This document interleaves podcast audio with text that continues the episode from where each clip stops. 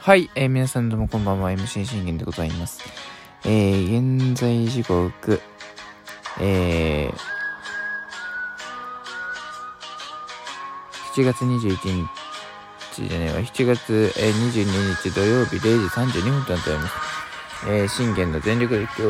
おじラジというところで皆さんこれよろしくお願いいたします。えー、この番組はオリファン歴11点目の私信玄がオリックスで知らない振り返りから、えー、メジャーでのスーパースターの振り返り、もしくは、えー、日ハムの振り返り、含めて、えー、その他チーム状況、諸々などを12分間で僕の思いの丈を語ってくれる番組となっております。えー、久しぶりにあの、イヤホンを、えー、もう取って、えー、普通に充電をしているという状況ですので、えー、ちょっと声をなるべくね、えー、近めにしてお届けしております。まあ、明日からね、あの、後半戦が始まるんですけれども、えー、我がオリックスは現在、えー、前半戦を終えまして、えー、首位ターンで、えー、後半戦をなんとか、えー、迎えることが、あできます。ということで、まずは、ここまでのね、え前半戦に拍手というところですね。いや、本当にあのー、まあ、危なげない試合もあり、うん、どうこうありというところで、えー、まあ、なんて言うんでしょうね。まだ、まだ、やはりこう、うん、運がいいのか悪いのかわからないですけども、えー、一人だけだん、ね、え、49勝32敗、まあ、83試合を終えまして、49勝32敗、えー、2分けというところで見事、えー、首位で、えー、キープをいたしております。いや、本当にあの首位で終われたのは本当良かったですし、このまま首位をキープしつつ、えー、連勝で、えー、いければいいと思うので、やっぱ大型連勝はしたいですよね。大型連勝して、こう、強い折というところを見てつけたい。いや、別に30連、ね、20連勝しろとかは言ってないです。まあ、ただ、10連勝は行きたいよねっては思ってますけど、まあ、去年っていうかね、あの、僕が、えー、オリックス初優勝を見たときに、えー、まあ、その年は本当に、あのー何もかも良くて、状況も良くてというところで、えー、唯一ね、交流戦含めて、交流戦から一気にあの、覚醒してきましたからね、普通最下位やったのに。うん、一気に覚醒してきて、えー、交流戦、なんと13連勝ですか？快速の13連勝を見せつけまして、えー、首位というところでございましたから、やっぱね、それを超える15連勝ぐらいは僕は見たいなと思ってはいます。はい。そしてね、あのー、今の、ね、順位ランキング、えー、個人成績のちょっとランキングを見ていきますと、えー、パ・リーグですね。打率見事トングーが、えー、3割1分8厘でまだなんとか首位に、えー、たどり着いているという要求でございますけれども、茶野くんがですね、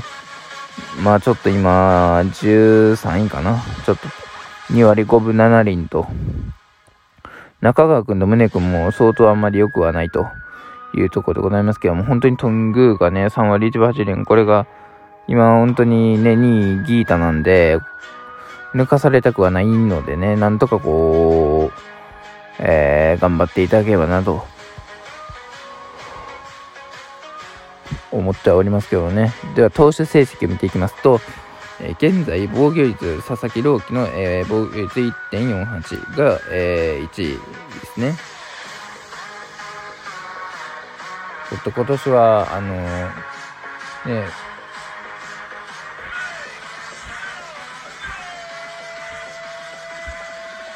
オールでサイ・ヤング賞だよね、あの、沢村賞、吉野えー、3年連続取れるかどうかがちょっと危ういんですけれども、このままいけば。でもなんとか、あの、2位で、えー、防御率1.74ということで、まあ、キープはできているというところでございます。はい。まあ、ここで、あの、慶喜が首位に立つためには、佐々木朗希が防御率ここで、えー、まあ、2点台にやっぱならないと厳しいなというところでございます。まあ、宮城くんもね、あの最初は踏ん張ってたんですけども、えー、防御率2.42というところで、今現在5位というところで、高橋光成が、えー、防御率2.25という内容でございまして、まあ、なかなかというところでございます。で、えー、まあ、関東を含めますと、まあ、高橋コーナーに超えて、ね、3関東されまして、加藤もまあ3関東してるという内容。まあ、宮城くんが2関東、吉信が1関東という、ちょっと関東の内容が悪いんですけどね。しかし、完封の内容でいくと、また宮城くん見事に首位という状況ではありますので、そろそろやっぱり完したいよね、というところですよね、完封を。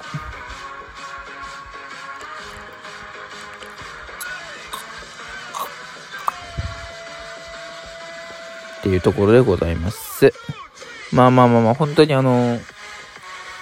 今ね、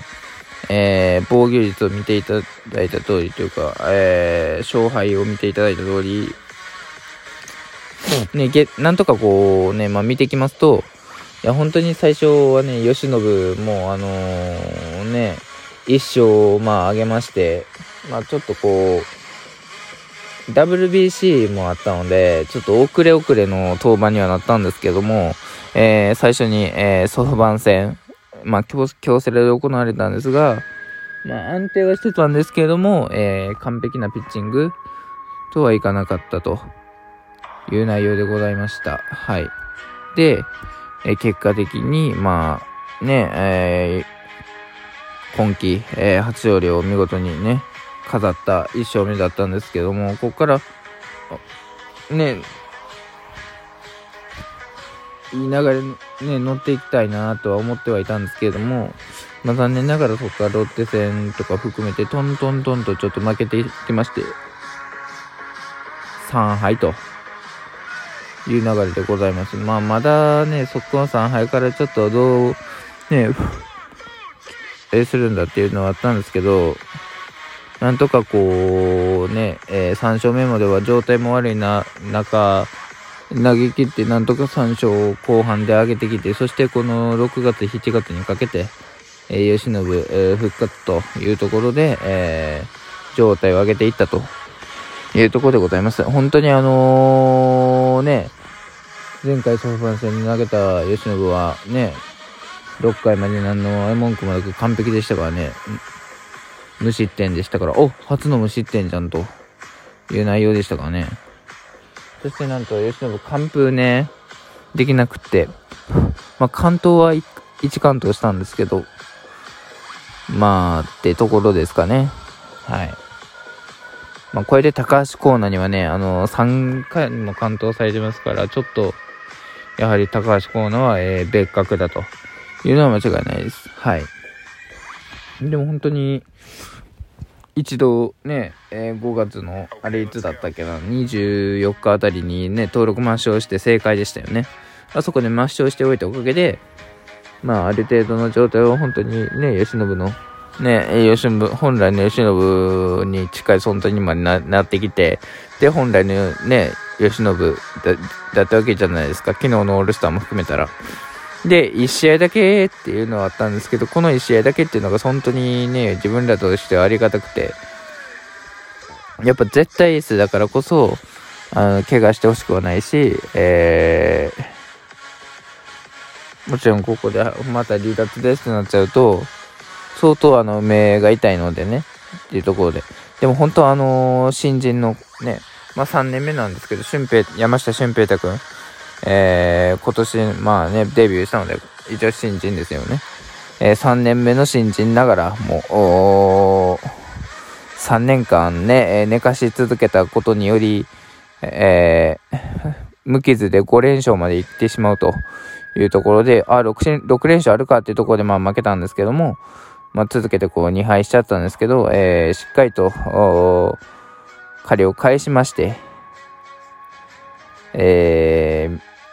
ー、現在8勝目で、えー、吉信の次となっております。現在、まあ、勝率はでは2位が、えー、俊平岳となっております。はい。